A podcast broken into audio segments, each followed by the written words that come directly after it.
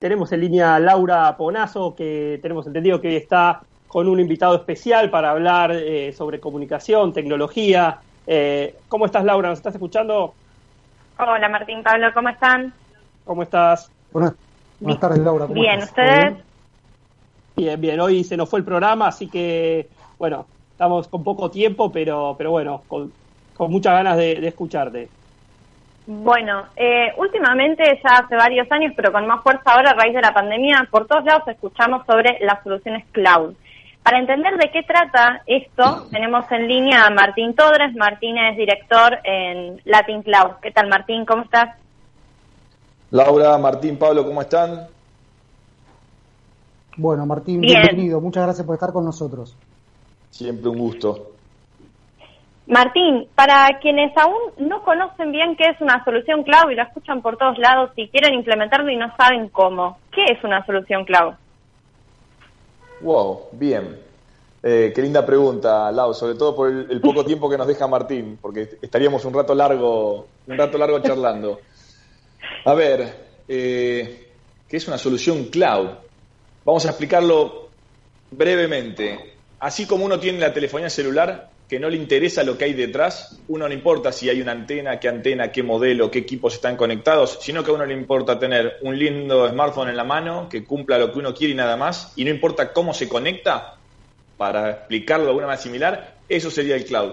No importa dónde vos vas a poner tus datos, tus archivos, tu página web, eh, tu aplicación. Vos sabés que está en un servidor, punto. Ahora si el servidor es un hámster en una ruedita que está girando, o es un servidor de última gama lo más nuevo que hay, vos no te vas a dar cuenta. Lo vas a, te vas a dar cuenta, obviamente, por la velocidad y por un montón de cosas eh, del servicio, ¿no? Como cuando se te corta la telefonía o como cuando tenés ciertos inconvenientes con Internet también.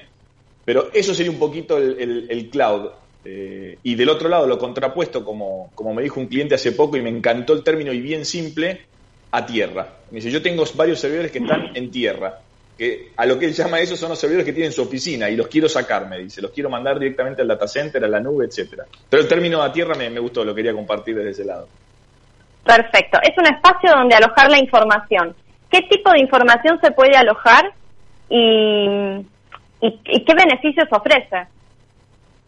Sin meternos en lo legal e ilegal, que obviamente son las leyes en, cada país, o, o moralmente uno, digamos, podés guardar todo tipo, todo tipo de, archivos, de aplicaciones, eh, la verdad, lo que vos necesites. Eh, sobre todo que esté conectado en Internet, ¿no? Con el cual puedas tener acceso desde, desde otro lado, que es lo principal. Resguardando, obviamente, el tema de, de, la seguridad. Ahí es donde generalmente es un mix entre el proveedor y quien contrata. Porque la seguridad no va solamente del lado del proveedor. ¿sí? Son varios eh, varios eh, entes que están en el medio, pero yo desde el lado proveedor puedo securizar todo, puedo cerrar las puertas, puedo poner llaves, candados, eh, un Rottweiler que te esté mirando y que no te va a dejar pasar, pero vos me dejaste la ventana abierta, me refiero a una falla en programación, un, un, bug que dejaste o un sistema que no, no tuvo un update correspondiente, etcétera, entraron por ese lado. Te sacaron la información o te la encriptaron o te la borran eh, a veces digo que te la encripten y que te pidan un rescate, por eso sería lo mejor que te puede pasar según lo, valioso que sea para vos la información. Porque si entran, te lo rompen, te lo borran y no te quedó más nada, perdiste todo si no tuviste una política de backup. Fíjense cómo pasamos por varios puntos rápidamente, ¿no? Eh, sí, efectivamente. Martín, te, tengo una pregunta. Sí. ¿Qué pasa con, con, las pymes? Uno eh, supone que desde, desde un punto de vista netamente cultural quizá los ve quizás más reticentes a incorporar nuevas tecnologías, por más que ha habido una adaptación fuerte en este último tiempo. En cuanto a alojar todo en la nube, quizá por el perfil de, dueños de pyme más este, de más avanzada edad, quizás son más reticentes. ¿Esto es así? ¿Qué están haciendo si, si, fuera así en función de contrarrestar este, este tipo de cultura? Mira, eh, tenés mucha razón en lo, en lo que decís. ¿Por qué?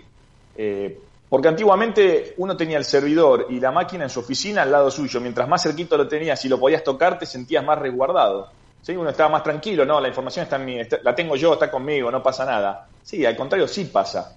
Desde desde que te pueden entrar a robar, desde que se puede prender fuego la oficina y tener eh, algún inconveniente, desde que podés tener una discusión con algún empleado y el empleado te patea el equipo y te lo rompió, y si no tenías la política de backup, volvemos siempre, al, termina siempre el mismo punto, ¿no? Digo, eso era un problema de antes. Obviamente que hay mucha gente que todavía tiene eso incorporado por el tema de sacar los datos y la seguridad. Hay muchos temas para la seguridad que se pueden tener eh, y, no al problema aunque esté en el cloud, y muchos temas de inseguridad que aunque estés en tu oficina eh, con, un, con un equipo al lado tuyo, también los puedes tener. Con lo cual digo, siempre es, es, un 50 y 50 para donde lo mires de ese lado. No quiere decir que es un 50% de probabilidad de que te va a pasar algo, sino que es un 50% de inseguridad estés de un lado o estés del otro, porque teniéndola en tu oficina vas a tener un tipo de inseguridad y teniéndola en el data center vas a tener otro tipo de inseguridad. Después, obviamente, eh, para las pymes ¿qué sucede? Uno dice, no, cloud es muy caro. Sí, es muy caro porque uno piensa, necesito un administrador, necesito alguien que sepa, no, un administrador solo no me alcanza porque tengo que estar 24 horas, eh, entonces ya tenés que por lo menos pensar en dos personas o tenés que pensar en tres personas mínimo, un equipo, porque necesitas dos que estén, uno si uno se enferma, ¿qué hago? Si vienen las vacaciones, ¿qué hago? Eh, y la verdad que no es tan así, hay empresas que se dedican a brindar eso como un servicio, con el cual si vos tenés un problema lo cambiás, eh, después hay empresas que te dan el servicio con administración o sin administración, como es el caso nuestro. Ya es un tema con, la pyme, si tiene su, gente de, técnico adentro que le pueden ayudar. Después, obviamente, como todos, van necesitando más especializado, ¿no? Si te metes en un Amazon, en un Azure, eh, en Google, tenés otro tipo de especialización, otro tipo de costos. Pero en realidad ir a la nube y sacarte un montón de problemas de tener los equipos en tu oficina no es ni diferente ni más caro. Al contrario, es, yo creo que bueno, el tema este de, la pandemia nos obligó a adelantar muchísimos años eh, lo que se estimaba que iba a venir en los próximos 6, 7, 8, 10 años, se hizo todo en 6 meses. Muchísimas empresas tuvieron que correr eh, a la nube, que eso para mí es bueno y malo. Eh, bueno por un lado, porque se adelantaron los tiempos para todo el mundo, y malo porque a veces se hizo la cosa tan rápido que probablemente no se hizo todo tan bien. Bien, clarísimo. Sí, clarísimo, clarísimo el mensaje eh, más asociado con simplificar la gestión, ¿no? Cómo con estas nuevas tecnologías uno tiene todo en la nube, tiene los backups disponibles como para poder operar en tiempo real y eso para las pymes es un ahorro de tiempo sustantivo. Martín, te confieso, hay mil temas que, quisiéramos este, abordar, sobre todo los temas vinculados a cultura, a, los aspectos culturales que, que hacen a la profundidad de las empresas. Se nos terminó el programa te, propongo lo siguiente, agendemos ya para el, para el próximo para el próximo lunes, si estás de acuerdo, continuar con esta, con esta entrevista que tanto el jugo le podemos sacar. Con todo gusto. El lunes que viene nos vemos de vuelta. Una sola cosa la cosa agregaste que está perfecto, que es, ojo con el backup, que nunca esté dentro de la misma línea del servicio.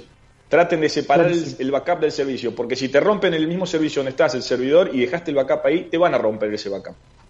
Es un, tip, un tip de color nomás. Clarísimo, Martín, te despedimos, muy amable por el tiempo y bueno, nos estamos comunicando de vuelta el lunes. Un abrazo. Nos vemos la semana que viene. Un abrazo.